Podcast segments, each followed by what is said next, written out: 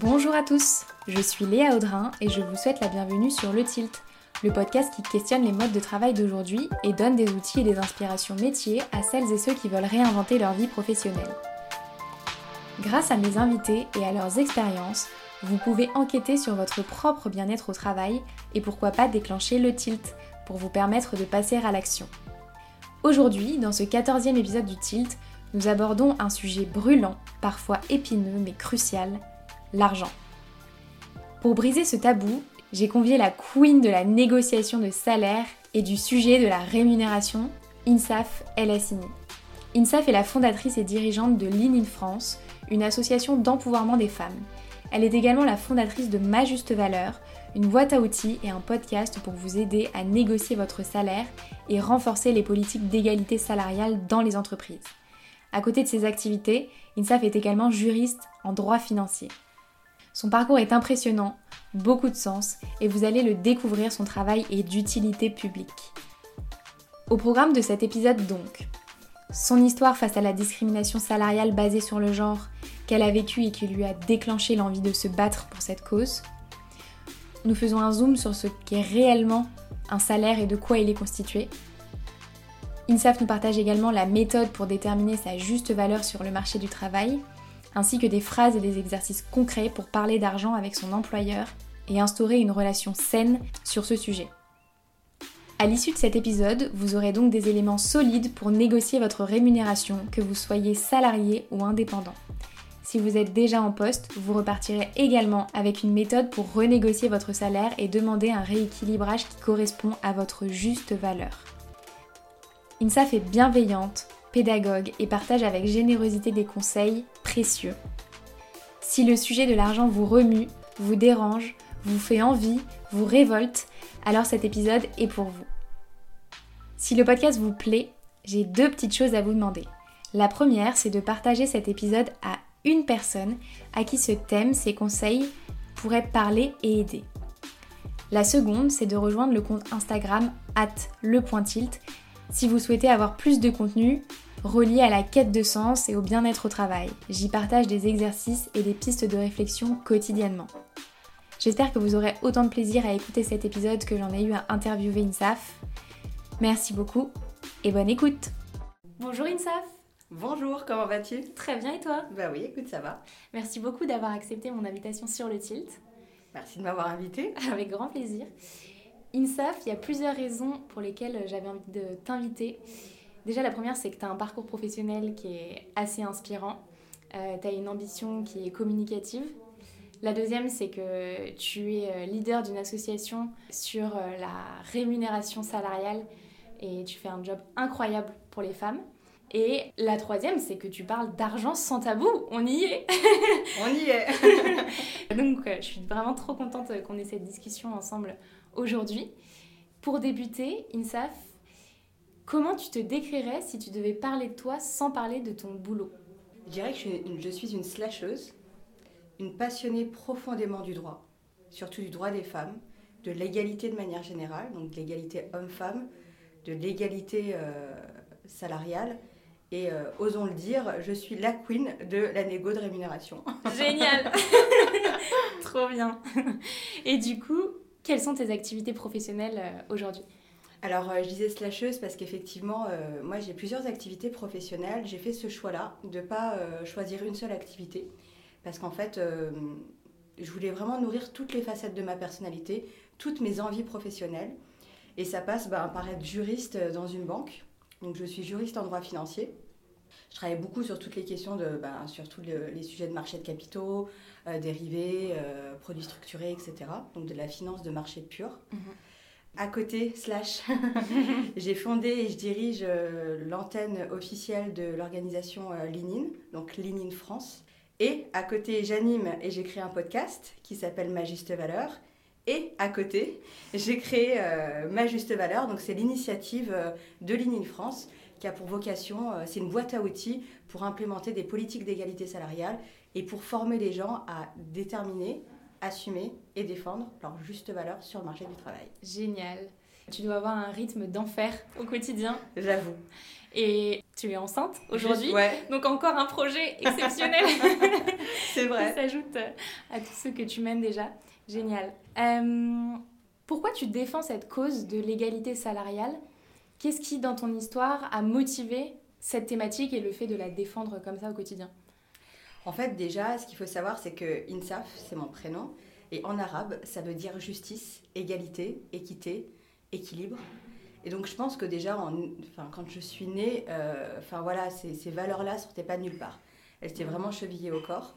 Après, c'est des valeurs voilà, dans ma culture euh, familiale, dans mon schéma euh, familial, voilà, qui était, c'est une valeur qui est très forte et qu'on a développée, qu'on m'a encouragée à développer.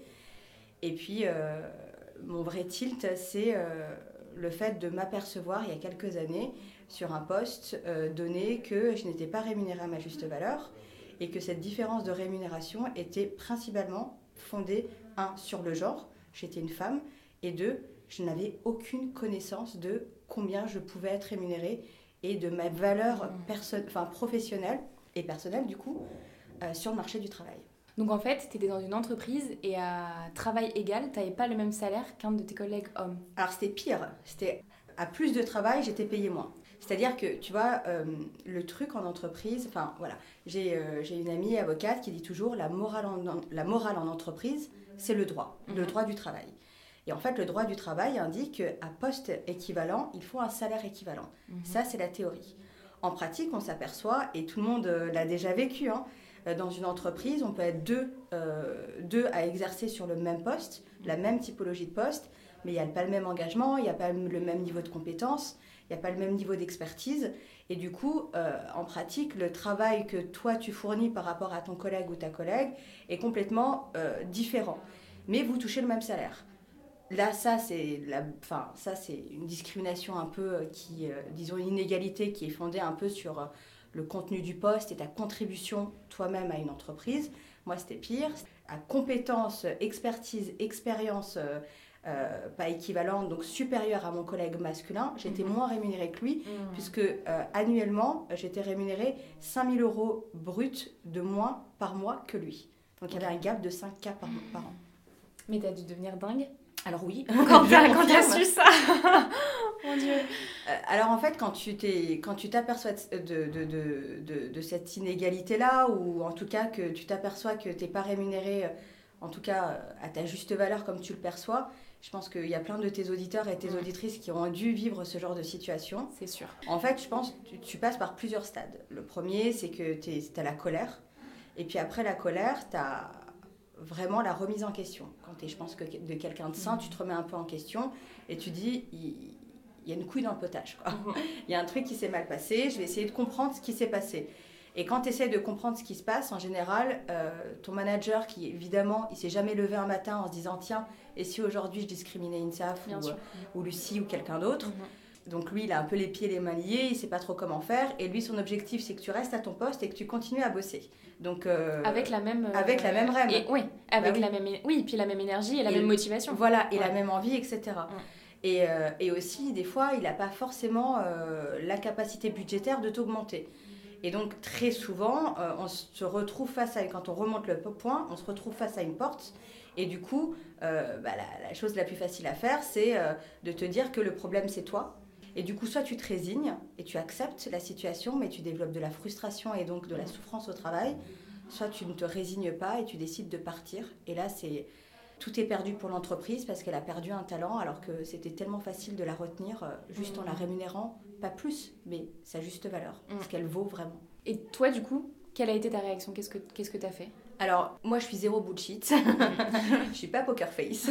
moi, quand il y a un truc qui va pas, euh, je suis quelqu'un d'assez transparent et je le dis assez rapidement. Alors, je suis pas du tout pour le conflit ni quoi que ce soit, mais j'aime bien quand les choses sont claires. Donc, quand je me suis rendu compte euh, de cette euh, disparité de salaire, j'en ai parlé très ouvertement avec mon manager parce qu'on s'entendait par ailleurs très bien. On n'était pas les meilleurs amis du monde, c'est normal, mais les relations professionnelles étaient très bonnes. Donc je lui en parle en pensant qu'il y a une petite problématique qu'il faut réajuster. Et là, je m'aperçois qu'en fait, il n'y a pas de problématique à réajuster. Le vrai truc, c'est que mon collègue masculin a négocié sa rémunération à l'entrée en poste, et moi, je ne l'ai pas fait. Et du coup, mon manager me dit que c'est très compliqué pour lui de, combler ce gap salarial-là en une seule fois, mm. parce que c'est pas dans les politiques de l'entreprise, que ça va créer un précédent, que lui, il n'a pas les armes non plus pour aller négocier ça pour moi. Et en réalité, il va pas se mettre en danger pour moi non plus. Mm. Il peut pas, et donc il me, il me fait comprendre que c'est comme ça.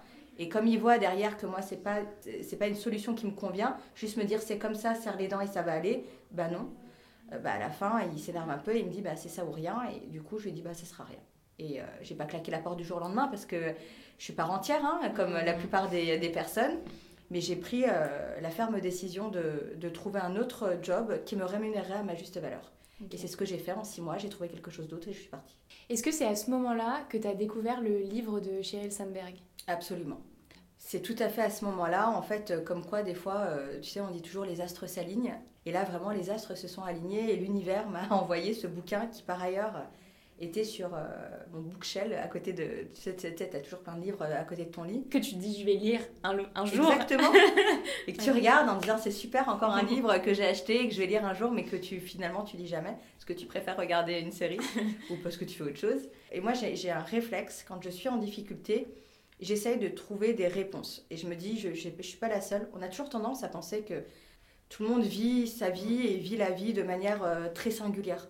Personne ne réagit de la même manière alors que la situation est, des fois très euh, semblable. Sur une situation semblable, personne ne réagit de la même manière. Et, euh, et moi, je me suis dit, bah, Insaf, tu n'es pas la seule à avoir vécu ça. Tu, tu, dois forcément trouver des réponses ailleurs. Et du coup, mon réflexe, c'est d'aller d'écouter des podcasts, de lire des livres, d'essayer de trouver des réponses. Et là, il y avait ce bouquin-là qui était un bouquin qui se disait développement professionnel. Euh, d'une femme qui avait plutôt réussi. Je ne savais pas qui c'était à l'époque. Je découvre rapidement que c'est la numéro 2 monde de Facebook, donc je me dis, bon, elle a certainement quelque chose à dire. Finalement, j'ai rien à perdre. Et là, bah. La révélation. C'est la révélation. Le tilt. C'est le, vrai grand. Trop bien. C'est même le début du reste de ma vie. Est-ce que tu peux nous parler de ce livre? Quel est euh, son contenu mhm. et euh, qu'est-ce que ça a créé dans ton cerveau et dans ton fort intérieur pour créer un tilt aussi grand alors pour recontextualiser, je suis vraiment dans une période de ma vie où c'est un tsunami émotionnel. C'est-à-dire que toute ma vie, j'ai grandi en me disant qu'il n'y a, pas a pas de discrimination qui sont basées sur le sexe. C'est pas vrai. On est en France. Il euh, mmh. faut arrêter. Euh, voilà, les femmes. la France, c'est les pays des droits de l'homme, mais c'est aussi le pays des droits de la femme. Parce qu'en France, euh, tu as le droit de, vivre ta vie, euh, de manière générale, tu t'habilles un peu comme tu veux. Mm. Tu, enfin voilà, tu as, plein de, tu, as le droit d'ouvrir un compte bancaire, tu as le droit, et as accès à l'éducation, euh, tu peux prendre un appartement toute seule. Enfin voilà, la France est tellement évoluée au niveau des droits de la femme qu'on en oublie qu'il y a encore beaucoup de choses à faire et que c'est pas la panacée non plus. Et aussi, on nous éduque en nous disant, bon bah voilà, hommes et femmes, vous êtes pareils, garçons et filles, vous êtes pareils, vous êtes identiques, il n'y a pas de, discrimination ni de disparité. L'accès à l'éducation est pareil, les filles sont plutôt bonnes en plus euh, dans, tout au long de leur scolarité. Donc moi, si tu veux, les discriminations liées au genre, pour moi, ça, ça n'existe même pas. Hmm. Donc je suis dans un tsunami émotionnel où je me dis, mais ta vie est en train de basculer, tu es en train de te rendre compte qu'on t'a menti toute ta vie, que c'est pas vrai, mais comment tu gères cette info? Surtout que moi, j'ai toujours été très ambitieuse euh, et j'ai toujours voulu avoir une très belle carrière. Et du coup, dans ce livre-là, je découvre toutes les, toutes les réponses aux questions que je me posais depuis très longtemps, mais que je n'avais même pas conscientisées. Hmm. Elle parle de. C'est la première femme que j'entends parler dans un bouquin de la rémunération. Elle parle du fait que euh, voilà, les filles, euh, elles sont de manière générale très bonnes à l'école, mais qu'après, dans le monde du travail, elles n'ont pas du tout les clés pour naviguer dans le monde de l'entreprise. Elle parle du fait que euh, voilà, il est très important euh, pour les femmes de créer des clubs, des, des, des, des réseaux de sororité pour s'entraider. Parce que ce qui fait la différence dans une carrière, c'est le réseau. Elle arrive en plus, moi je suis, je, suis juriste, mais je suis limite scientifique. Et donc euh, j'ai vraiment besoin que, voilà, que, que, que, les propos soient basés sur des faits. Et là, elle factualise tout en apportant des données, des datas, des études. Et c'est la révélation. Vraiment, euh, au-delà de la révélation, je sens euh, quelque chose qui me traverse le corps. Et elle a allumé un, feu à l'époque. Et pour moi, il était évident qu'il fallait que j'attise ce feu et que je ne pouvais plus fermer les yeux. Je ne pouvais plus regarder à côté. D'autant plus que tu venais de vivre une situation qui le prouvait, quoi. Exactement. tout le monde pouvait être euh, victime de ce genre de discrimination. Absolument. En plus, quand tu es victime de ce genre de discrimination, euh, la réaction primaire qu'ont en général les entreprises ou les managers, parce qu'ils savent pas gérer ça, c'est pas malveillant, c'est juste qu'ils ne savent pas comment le gérer, c'est qu'ils invalident ton propos. Mmh. Ils invalident ton ressenti, ils invalident ton expérience. Ils te font croire que c'est dans ta tête, mmh. que c'est pas grave et que ça se passe comme ça partout et que c'est comme ça. Et il faut te résigner. Et en fait, elle, c'était la seule personne dans ce moment-là de tsunami émotionnel qui n'invalidait pas ma parole mm. et qui me disait, à travers son bouquin, c'est comme ça que je l'ai vécu, hein, tu, ce que tu vis c'est vrai et j'ai des moyens pour t'aider à t'en sortir. Mm-hmm. Est-ce que c'est là que tu te dis, ok, bah du coup je vais m'investir dans l'association de Sheryl Sandberg, moi aussi je vais euh, monter un cercle euh, chez Line Alors euh, ça se passe en deux temps. La première chose que je me dis, c'est que moi, j'ai fait mes études entre la France, les États-Unis et Hong Kong. Donc, euh, j'ai vraiment cette culture anglo-saxonne que le réseau, c'est très important. Et vraiment, le réseau à l'anglo-saxonne, pas à la française, où les gens pensent que le réseau, c'est aller dans un endroit, prendre, prendre, prendre, euh, et ne rien donner et partir, quoi. Hmm. Un peu faire des hold-up. C'est marrant que tu en parles parce que le dernier épisode du titre, le 13e, on parle pendant un long moment de la hum, notion de réseau et du fait que le réseau, en fait, c'est basé sur la générosité, la bienveillance et le fait d'aider son prochain. Euh, et, c'est vrai qu'en France, on n'a pas forcément cette, euh, cette euh, culture-là du réseau. Donc c'est trop bien que tu le redises parce que c'est important. c'est sûr, non mais c'est important. En fait, le réseau, c'est un win-win. Mm. Tu donnes, c'est comme il dit, c'est un give and take. Et en fait, tu donnes, mais tu reçois aussi. Il faut donner. Et dans la culture française, en fait, il y a encore un, code à craquer parce que beaucoup de gens pensent que en fait, tu arrives juste pour prendre. Mm. Et moi, en, arrivant de l'étranger à Paris, euh, j'ai commencé à, essayer de m'investir dans des réseaux et je me suis rendu compte qu'en fait, euh, les gens étaient juste là pour me scanner, essayer de déterminer ce qu'ils pouvaient prendre chez moi et partir. Et du coup, ça ne me convenait pas du tout. Donc, euh, du coup, là, je me dis, c'est formidable. Enfin, quelque chose qui me correspond en termes de valeur et qui correspond aussi à ma tranche de vie et à mes attentes et à ce que je vis actuellement. Donc, je vais essayer de rejoindre un cercle Linine en France et à Paris. Est-ce que tu peux nous rappeler ce que c'est qu'un cercle Linine en fait, un cercle Linine, en fait, c'est très simple. Linine, donc c'est une organisation internationale qui est basée à Palo Alto en Californie et qui a pour objectif d'empouvoirer les femmes dans le monde du travail. Ça veut dire quoi? Ça veut dire leur donner le courage de leurs ambitions et les révéler à elles-mêmes pour qu'elles soient les meilleures versions d'elles-mêmes dans leur carrière, mais selon leurs propres termes. Pas d'injonction, chacun fait comme il veut. Et du coup, tu as cette organisation internationale qui est basée à Palo Alto et dans le monde entier, tu as 10 filiales, dont la France, donc Lean In France, qui sont euh, les hubs, euh, les, les, filiales officielles. Donc pour Lean In France, c'est la filiale officielle française et francophone de l'organisation mondiale. Donc ça, c'est la strate numéro 2. La strate numéro 3, tu as un réseau sur un, territoire national. Évidemment, il faut qu'il soit dans les régions. Donc tu as les networks, euh, les réseaux régionaux.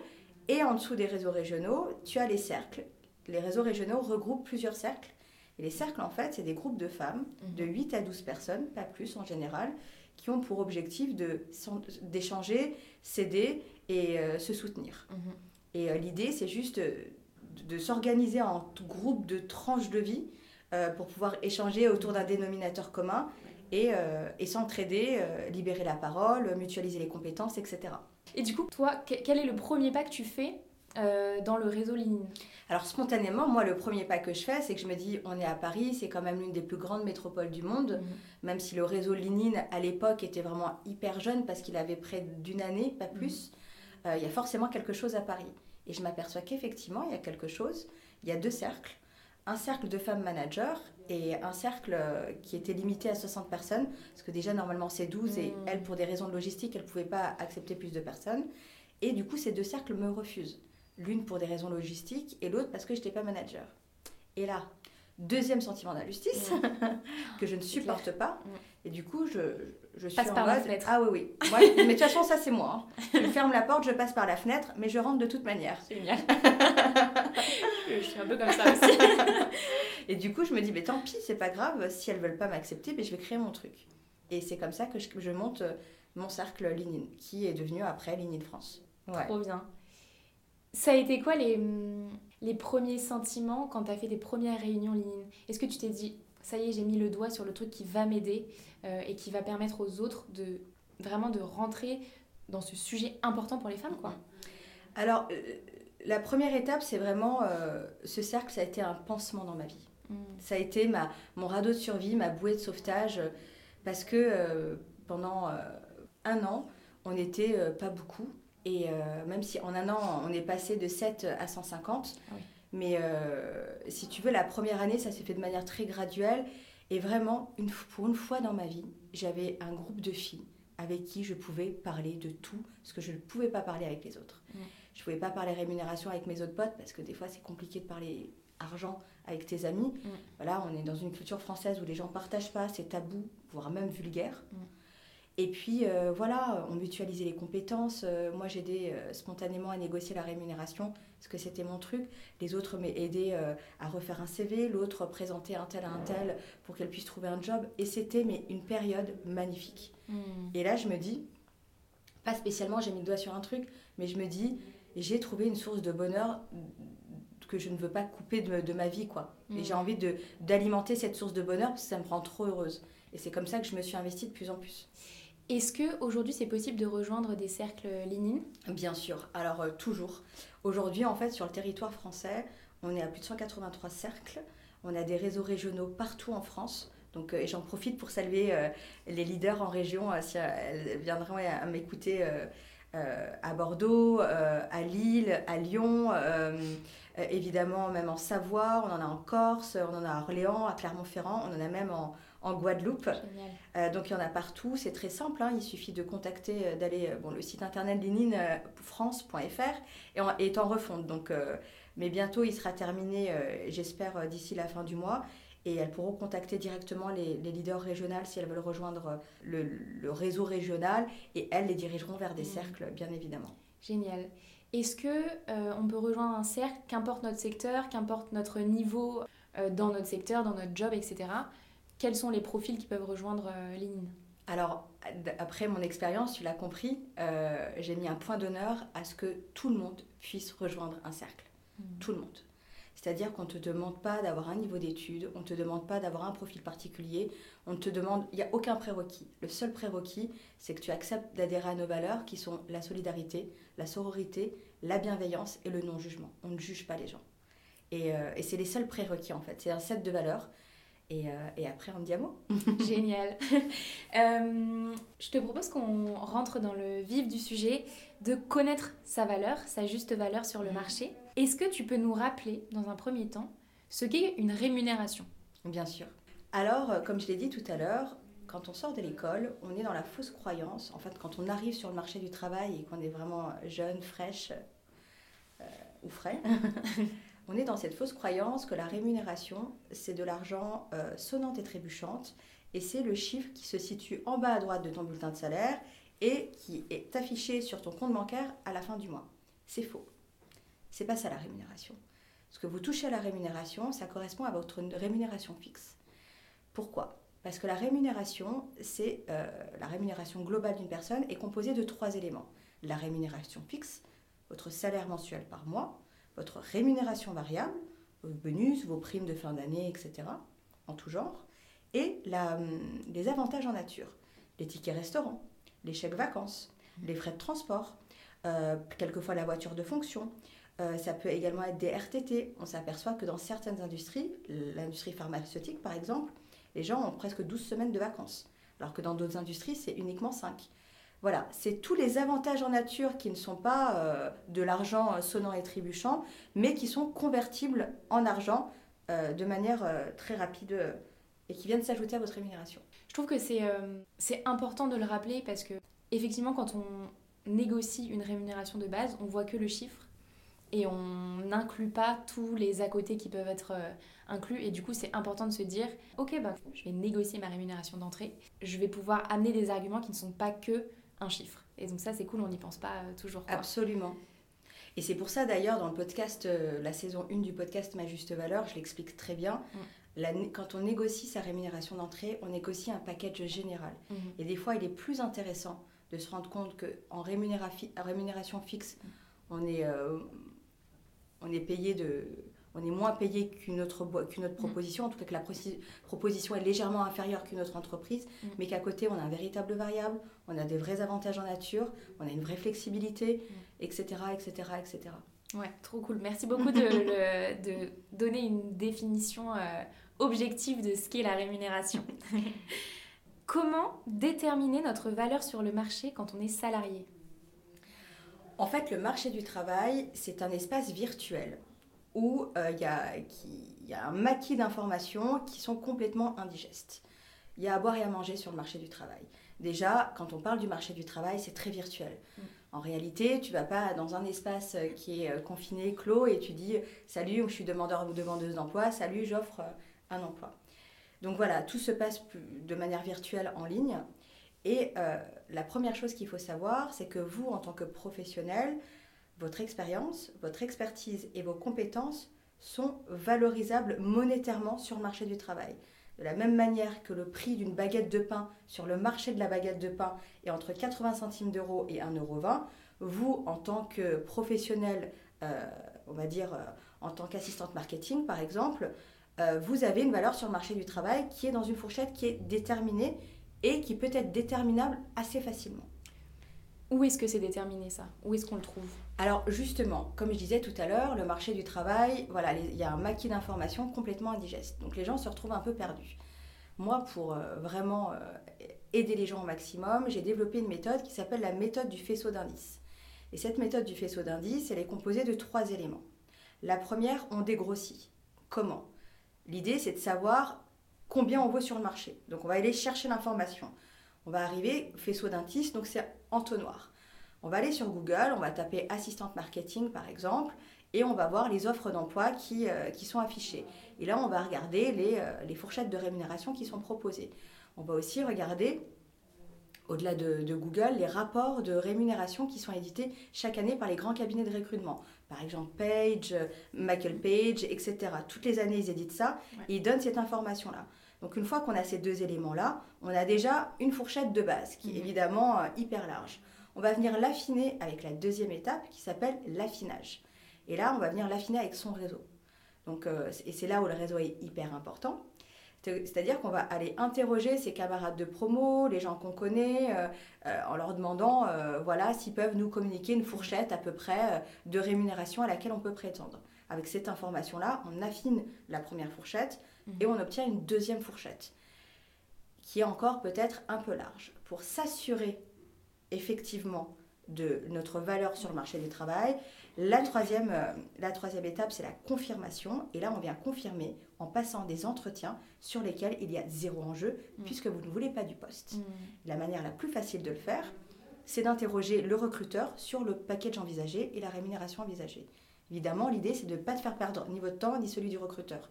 Mais c'est très simple. Euh, lorsque vous répondez à une annonce, il suffit d'appeler le recruteur et lui dire Excusez-moi, euh, dans votre annonce, il n'était pas précisé euh, la rémunération envisagée. Pouvez-vous me partager cette information? Il vous la partage et là, vous avez votre fourchette de rémunération à laquelle vous pouvez prétendre qui correspond à votre juste valeur sur le marché du travail. Donc, il ne faut pas hésiter à être proactif sur cette question-là. On va chercher les réponses soi-même en activant son réseau. Quoi. Bah, pas hésiter. Bah, de toute manière, dans la vie, j'ai envie de dire, il faut toujours être proactif. Mais sur cette question, enfin, de manière générale, oui, on va jamais recevoir une lettre euh, euh, mm. qui va nous être adressée par courrier ou un email nous disant euh, Salut, ouais. INSAF, ta valeur sur le marché du travail est un tel. Non. Mm. Pourquoi? Parce que ce flou un peu complet sur cette, sur cette notion-là et sur cet élément-là est plutôt favorisé et, favori, et, favorise euh, les recruteurs, les entreprises, etc. Mm. Donc euh, pourquoi? Parce que ça permet d'annoncer un chiffre. Et vous, si vous ne le vérifiez, vous le vérifiez pas, bah, vous êtes obligé de faire confiance et d'accepter. Mm. Donc voilà, c'est vous redonner le pouvoir en fait. Ouais, c'est ça.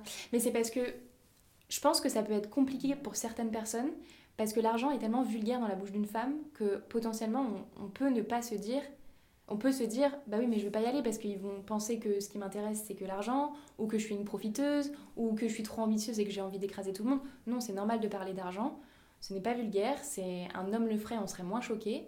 Donc euh, voilà, faut n'hésitons pas à être proactifs et mettons les pieds dans le plat parce que l'argent fait partie du, la, enfin, du travail. quoi. Bah, c'est très bien que tu fasses cette remarque-là parce que effectivement, on est dans une société, dans une culture aussi qui fait que l'argent, c'est une notion qui est très compliquée à aborder. Mm. Déjà, de manière générale, on n'en parle pas. Comme tu l'as dit, euh, c'est tabou, quelquefois même c'est vulgaire. Mm. Et du coup, euh, voilà, euh, tout le monde développe euh, des émotions qui sont très proches de la frustration à côté de cette, cette notion-là. Le fait est que on peut parler de tout, il faut juste savoir comment en parler. Et c'est ça. que j'apprends aux gens à faire.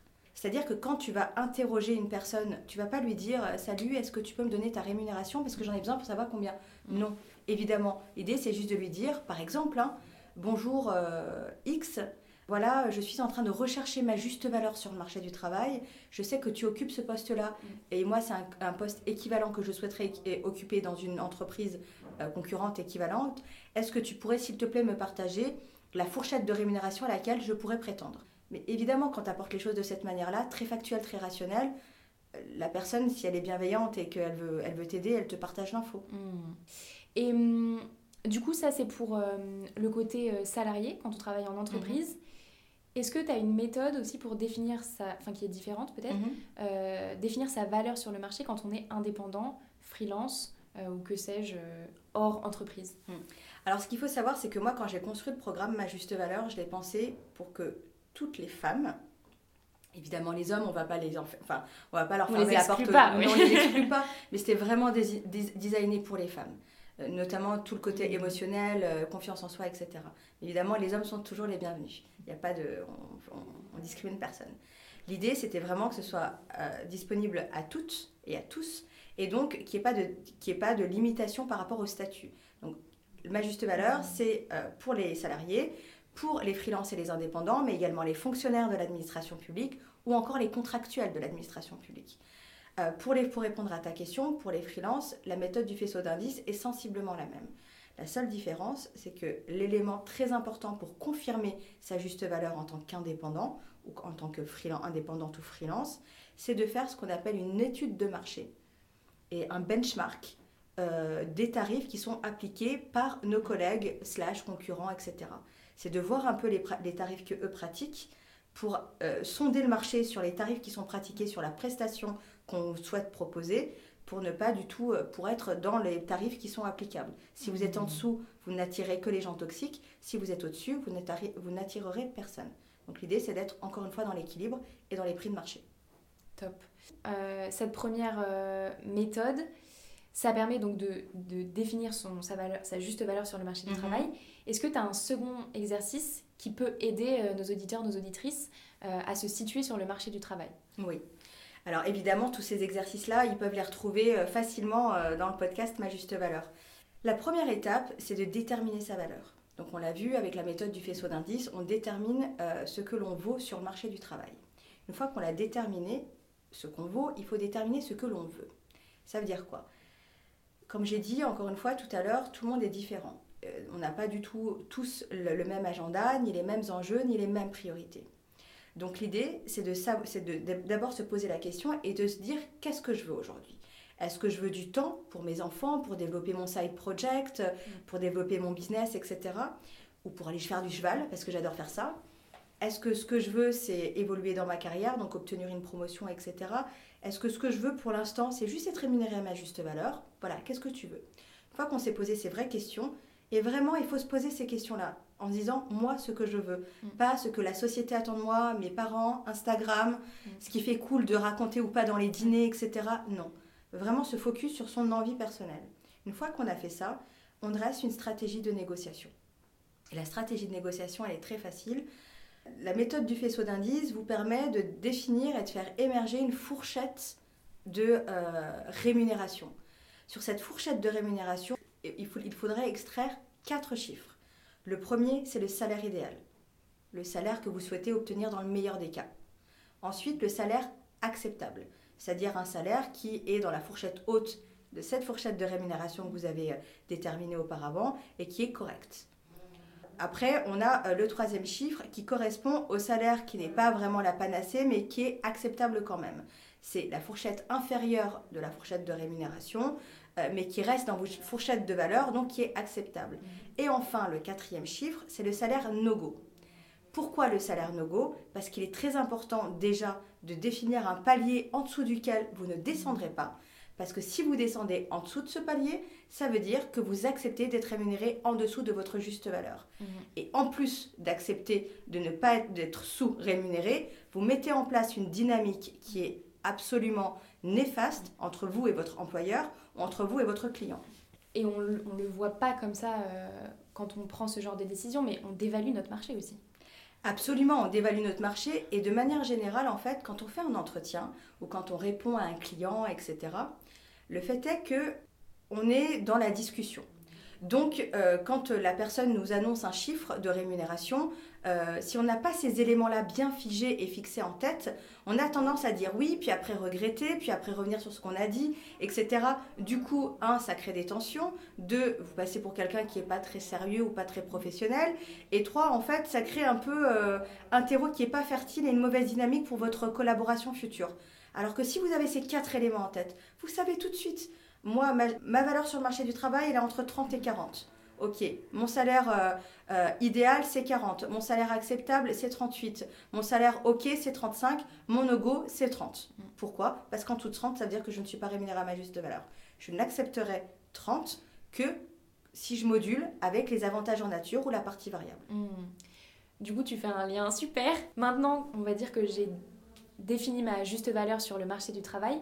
Comment est-ce que je fais quand je suis en recherche d'emploi ou en recherche de clients pour assumer et oser demander euh, l'argent euh, qui est euh, à ma juste valeur, en gros. en fait, déjà, comme tu l'as dit tout à l'heure, le fait est que la notion d'argent et les discussions autour de l'argent, c'est des discussions très difficiles que tout le monde préfère éviter. Donc voilà, c'est très chargé émotionnellement, on ne sait jamais par quel bout le prendre. Et en plus, quand on est une femme, on a cette espèce d'épée Damoclès et cette injonction euh, euh, d'humilité qui fait qu'à chaque fois qu'on ose dire qu'on est un peu compétente, un peu experte et qu'on mérite un peu d'être payée à notre juste valeur, on passe pour une, euh, une égorgeuse d'enfants. quoi. Mm, Donc, mais oui, mm. c'est la réalité. C'est terrible. Et du coup, en plus d'être d'être bâillonné, on s'auto-censure. Donc l'idée, euh, c'est d'aborder euh, cette, euh, cette discussion-là de la manière la plus rationnelle possible.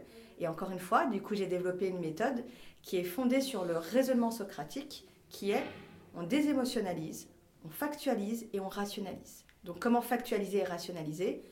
Quand on vous demande quelles sont vos prétentions salariales, déjà, la première chose à faire, ce n'est pas de répondre, c'est de renverser la question et de dire j'aurais plutôt tendance à vous demander quel est votre budget pour ce poste?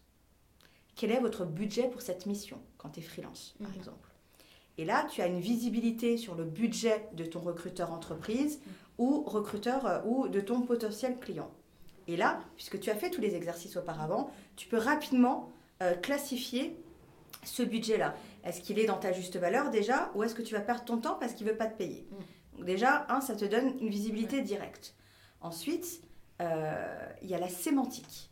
Euh, on l'oublie très souvent, mais la sémantique, les mots ont un pouvoir incroyable. Donc il faut bien les choisir. Et il ne faut pas choisir des mots qui sont chargés émotionnellement. Il faut éviter les je veux 35 euh, 000 euros par an, par exemple. Non. On rationalise, on factualise. La valeur d'un profil comme le mien sur le marché du travail est dans une fourchette entre 30 et 35. Je vous propose qu'on essaye d'étudier une rémunération autour de cette fourchette. Très important cette phrase, retenez-la, mettez-la en boucle si vous passez des entretiens euh, en ce moment. C'est une super formule euh, déchargée de toute émotion, comme tu le disais, qui euh, permet de, d'avoir cette discussion compliquée. Donc faites avance arrière et répétez-la en boucle. Et elle est sur le podcast aussi, donc franchement n'hésitez pas. Je mettrai tous les, tous les liens, de, ton, de ton podcast qui est vraiment super super bien fait, très inspirant et très factuel au final. donc je mettrai tout en, en, lien en barre d'infos. Euh, est-ce que tu as d'autres euh, conseils à donner à ceux qui passent des entretiens en ce moment et qui vont bientôt ou sont en pleine discussion de rémunération salariale? Oui. L'autre conseil que j'aurais à leur donner, c'est parfois quand on vocalise sa valeur, comme je viens de le faire tout de suite là, mm. on a des recruteurs qui vont nous dire euh, Ah ouais, ok, d'accord. ouf, ah oui, c'était c'est un peu trop.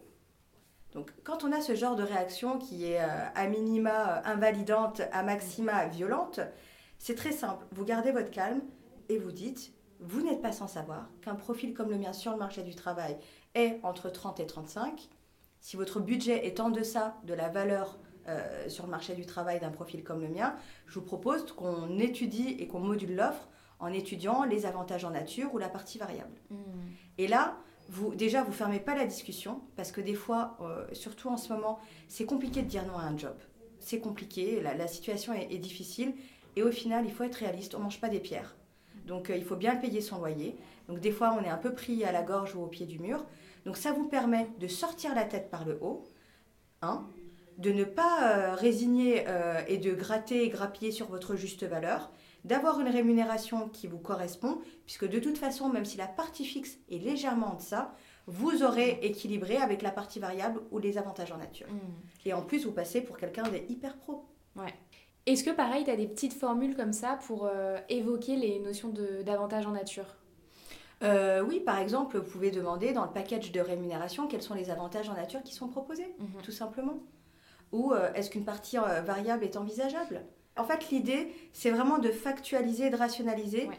Pour qu'on ne soit pas en train de parler d'argent, mais qu'on soit en train de parler de collaboration. Comment on va mettre en place notre future collaboration? Et ça sert à la communication, ça instaure une communication euh, directe, si un jour c'est votre employeur, euh, bah, de responsabilité, et euh, on base notre collaboration sur le factuel. Quoi. Donc, En fait, l'avantage de cette méthode, c'est que dès, le- dès le départ, dès votre entrée de relation, vous mettez en place une dynamique qui est saine avec votre employeur. C'est-à-dire que dans la tête de votre employeur, client, entreprise, peu importe son statut et sa, sa forme, il scelle dès le départ que vous êtes quelqu'un qui, avait, qui, est, qui, qui est solide. C'est-à-dire qu'il ne va pas pouvoir venir essayer de grappiller X ou Y chose. Ça, c'est la première chose. La deuxième chose, ça vous permet également, dans un futur euh, proche ou moins proche, en tout cas sur le moyen terme, de pouvoir demander une augmentation de rémunération sans avoir euh, à vous justifier outre mesure. Parce que de toute manière, dès l'entrée en relation, vous avez inscrit dans le cerveau de votre employeur que vous étiez quelqu'un qui avait une visibilité claire sur qui vous êtes et que vous l'assumiez. Et je pense qu'on a des auditeurs, des auditrices qui sont déjà en poste et qui se rendent compte, ou qui vont peut-être se rendre compte grâce aux exercices, qui sont en dessous euh, de leur juste valeur sur le marché. Comment on peut renégocier euh, sa rémunération quand on est déjà en poste? Alors là, encore une fois, l'idée, c'est de rationaliser les choses et de les factualiser.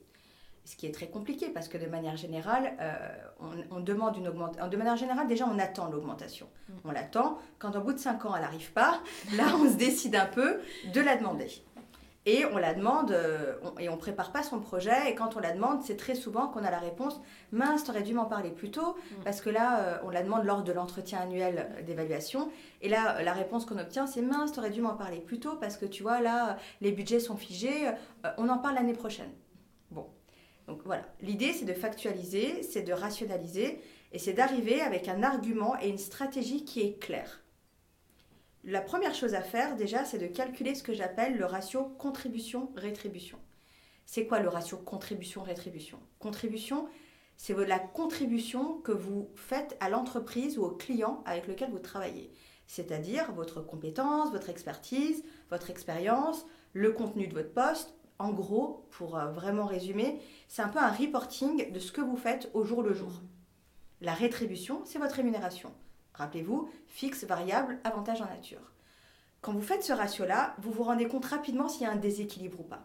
Si c'est déséquilibré, vous avez un argument factuel pour aller solliciter un rééquilibrage de salaire, pas une augmentation. Vous êtes là pour rééquilibrer les choses. La sémantique, La sémantique, c'est important. c'est important. Et donc, euh, et c'est très simple quand vous en discutez avec votre employeur. En plus, je conseille aux gens qui ont euh, leurs évaluations de fin d'année euh, au mois de décembre ou peut-être même au mois de février, en tout cas qui s'en rapprochent, parlez-en maintenant. Un projet d'augmentation de rémunération, ça se prépare six mois à l'avance. Parce que votre manager, il a besoin de débloquer un peu tous les leviers pour obtenir cette augmentation-là. Et ça se fait pas juste en un OK, d'accord, on verra ou non, on verra pas. Euh, des fois, c'est des discussions qui prennent beaucoup de temps, des, beaucoup d'allers-retours. Donc, il faut les préparer en amont. Bah, du coup, le timing est bon. Le timing est parfait. Le timing est parfait. Là, on enregistre cet épisode, on est mi-octobre. Euh, donc, si vous allez avoir votre, euh, comment on appelle ça, votre entretien euh, annuel. Ouais, voilà, bientôt. N'hésitez pas à écouter les podcasts d'INSAF pour vous remettre dans le bain et préparer ça factuellement. Est-ce que tu as d'autres conseils sur la rémunération, d'autres infos importantes à connaître sur ce thème de la rémunération salariale? En fait, la chose que j'aimerais dire aux gens qui nous écoutent, c'est que, et ça c'est une citation d'Alice Walker, qui est une, écrivaine, qui a notamment écrit le livre La couleur pourpre, que j'aime beaucoup, et qui a dit cette phrase-là que, que j'ai gardée et que je garde encore aujourd'hui. La meilleure manière d'abandonner votre pouvoir, c'est de penser que vous n'en avez pas. Ça, c'est vraiment quelque chose qu'il faut que vous écriviez et qu'il faut que vous redisiez. La plupart du temps, on pense qu'il y a plein de choses qui ne se font pas, qui ne se demandent pas. Or, la première règle dans n'importe quelle relation, et a fortiori dans une relation professionnelle, si tu ne demandes pas, tu n'obtiens pas. Arrêtez d'attendre qu'on va vous rémunérer à votre juste valeur. Arrêtez d'attendre la promotion.